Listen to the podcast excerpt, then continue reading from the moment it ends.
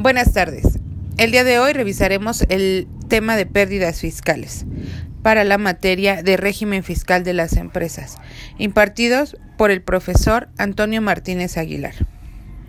Para iniciar, debemos definir qué es una pérdida fiscal y encontramos que la pérdida fiscal se obtendrá de la diferencia entre los ingresos acumulables del ejercicio y las deducciones autorizadas por la ley.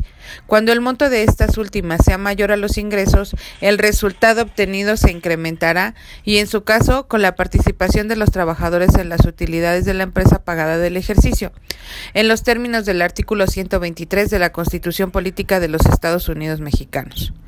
La pérdida fiscal ocurrida en el ejercicio podrá disminuirse de la utilidad fiscal de los en 10 ejercicios posteriores hasta agotarla.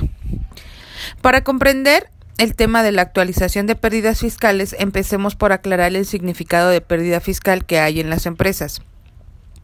La pérdida fiscal se presenta cuando la empresa gasta más de los ingresos que recibe. Esto es posible cuando la cuando el capital que se aportó a la empresa absorbe los gastos excedentes. Los ingresos que recibe una empresa son aquellos que autoriza la ley en materia y se les llama ingresos acumulables. Los gastos que realiza la empresa en materia fiscal se contienen con el nombre de deducciones autorizadas. Esto es, los gastos que realizan deben ser ciertos requisitos y algunos de los gastos que realizan simplemente no se autorizan como deducibles. La ley del impuesto sobre la renta otorga a los contribuyentes el derecho de poder disminuir de sus utilidades las pérdidas fiscales generadas en los 10 ejercicios posteriores a la deuda. Sin embargo, el ejercicio de este derecho está sujeto a una condición temporal. En efecto, del artículo 61 del ordenamiento legal citado establece que cuando el contribuyente no disminuya en su ejercicio la pérdida fiscal de los ejercicios anteriores, pudiendo haberlo hecho, perderá el derecho a hacerlo en los ejercicios posteriores y hasta por la cantidad en la que pudo haberlo efectuado. La condicionante señalada puede interpretarse de dos formas. La primera es la pérdida que no disminuyó el contribuyente, pudiendo haberlo hecho ya no podrá ser amortizada ni en ejercicios posteriores ni en el ejercicio que, se, que pudo disminuirse, hasta por la cantidad en la que, se, en la que pudo ser aplicada. La segunda pérdida, no se, si no se amortizó en algún ejercicio habiendo determinado utilidad fiscal, esta se podrá amortizar posteriormente mediante una declaración complementaria, pero afectando necesariamente el ejercicio en que se generó dicha utilidad y no en ejercicios posteriores. Para que las empresas con pérdida no se vean afectadas, se les otorga la facilidad de restar las pérdidas fiscales que hayan tenido a las utilidades obtenidas de ejercicios posteriores, por lo que pueden disminuir su base gravable y recuperarse a pagar los medios impuestos. En el artículo 109 de la Ley del Impuesto sobre la Renta lo dispone así al indicar que la utilidad fiscal se le, se le van a disminuir las pérdidas fiscales. Por utilidad fiscal se entiende el resultado positivo obtenido al término de un ejercicio. Hay que tomar en cuenta que el mismo artículo también dispone que la pérdida puede disminuirse de la utilidad fiscal en los 10 ejercicios siguientes, hasta agotarla. La única condición es que deriven del mismo tipo de actividad económica. Aunque esta facilidad se creó para otorgar la ayuda a quienes sufren pérdidas, hay otros contribuyentes que han hecho uso de esta estrategia fiscal a través de fusiones con empresas que presentaron pérdidas fiscales, separaciones corporativas o al absorber el 100% de las participaciones de una sociedad. El párrafo 6 del artículo 57 de la Ley del Impuesto sobre la Renta es claro al indicar que el derecho a disminuir pérdidas fiscales es personal del contribuyente que las sufra y no podrá transmitirlo a otra persona ni como consecuencia de fusión. Sin embargo, sí existe una manera de hacer deducción de pérdidas de otras empresas. Lo anterior suele hacerse a través de una sociedad tenedora de acciones o holding, Una organización o agrupación de empresas que permite que una compañía adquiera otras o la mayor parte de las acciones de otras con la finalidad de poseer el control total de la empresa ajena. Como esta operación tiene varios beneficios fiscales, se debe hacer con todas las de la ley para que las autoridades no intervengan en las operaciones. Esto se hace cumpliendo con lo establecido en el artículo 58 de la Ley del Impuesto sobre la Renta, que dice que en los casos de fusión, la sociedad fusionante solo podrá disminuir su pérdida fiscal mediante eh, pendiente de disminuir al momento de la fusión con cargo a la utilidad fiscal correspondiente en la exploración de los mismos giros en los que se produjo la pérdida. Lo que quiere decir que el fusionar, al fusionarse, la empresa que pertenece a tras la, que permanezca tras la fusión solo podrá hacer uno de las podrá hacer uso de las propias pérdidas fiscales para disminuir su utilidad fiscal, por lo que no podrá ser uso de las pérdidas fiscales de la empresa absorbida o fusionada para disminuir su propia utilidad fiscal. Con todo, fusionar la empresa con otra puede ser una buena estrategia fiscal, pues lo que sí se puede hacer es disminuir la utilidad fiscal de la empresa fusionada haciendo uso de las pérdidas fiscales de la empresa fusionante, siempre que ambas se hayan dedicado al mismo giro. Es decir, para que una estrategia fiscal funcione y pueda hacerse la disminución de pérdidas fiscales de la fusión, las pérdidas deben ser de la empresa que permanece y no de la fusionante, y las utilidades de la que permanece y no de la fusionada. ¿Esto qué quiere decir? Hablemos un poquito sobre las pérdidas fiscales. Mm, una empresa se funda con el objetivo de generar em, utilidad esto pues se llama negocio y las empresas van eh, enfocadas en hacer crecer el capital inicial.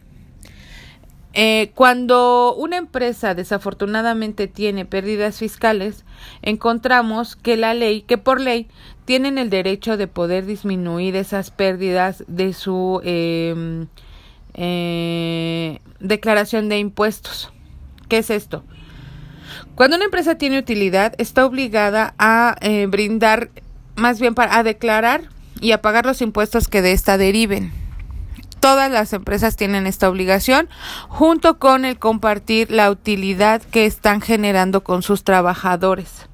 Al finalizar el proceso de reparto de utilidades de los trabajadores, el saldo a favor que tiene la empresa va a sufrir una, eh, una aplicación de impuestos que con esto pues quedan saldadas las obligaciones que tiene la empresa con el gobierno de, del país. Pero si desafortunadamente podemos encontrar que la empresa no fue un negocio rentable, el, el, la Secretaría de Hacienda les ofrece el beneficio de poder disminuir o más bien acreditar la pérdida que están presentando. Esto mediante la declaración anual se va a tener dos alternativas, pero la empresa está obligada a informar a la Secretaría de Hacienda si tuvo pérdida o utilidad. En el caso de utilidad, pues se, se, prosigue el pago de los impuestos y en el caso de pérdida, la Secretaría de Hacienda le da la oportunidad a la empresa a poder amortizar o descontar la, la cantidad de pérdida que tuvieron eh, de manera paulatina y aplicarla dentro de los siguientes 10 años hasta que termine el, el monto de la pérdida que sufrieron. Esta eh, situación lamentablemente va a ser muy constante dentro de todo este, este tema de pandemia que vivimos el año pasado, pero bueno, la empresa tiene esta alternativa. ¿Cómo es que lo va a poder conseguir? Cuando la empresa eh, declara sus impuestos, debe de ser muy puntual. Y hay dos situaciones que no pueden dejar de lado. La primera es que si no declara la pérdida en, en, tiempo y forma dentro de las, de las declaraciones anuales, pierde la oportunidad de poder amortizar esta pérdida durante los siguientes ejercicios. Esto se llama en carácter de omisión. Si deliberadamente la empresa no quiso eh, declarar la, pérdida, se pierde la oportunidad de poderla amortizar y la empresa va a absorber la, la pérdida totalmente. pero puede darse la situación de que se hicieron malos cálculos y eh, encontramos que la empresa eh, declara que tiene utilidad, pero al hacer una revisión se encuentra con que tuvo pérdida. En este caso, la empresa tiene la obligación de poder eh, hacer una declaración complementaria y de, pues informar que eh, en lugar de ganancia pues tuvo pérdida y en este caso también se puede aplicar la deducción de la pérdida pero solo va a aplicar en el año en el que este se presentó.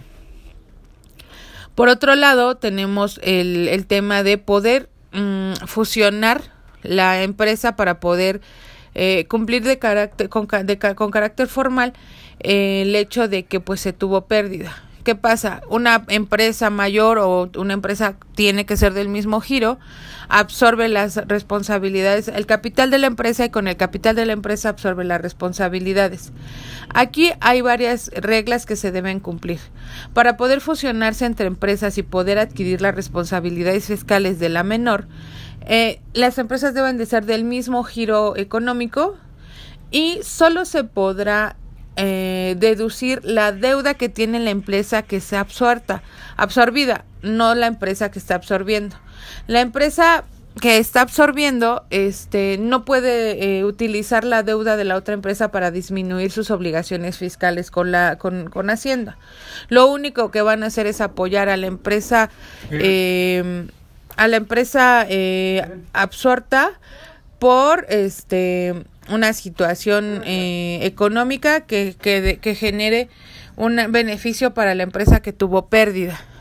Con esto se puede encontrar que las pérdidas fiscales tienen una eh, un manejo bastante flexible siempre y cuando la empresa maneje bien el, reporte de sus obligaciones, que sean claras, que no tengan errores y que en caso de fusión se cumplan con los requisitos indispensables para que se pueda brindar la atención necesaria y se pueda eh, ayudar de cierta manera a la, a la empresa que tiene dificultades y que presentó pérdidas.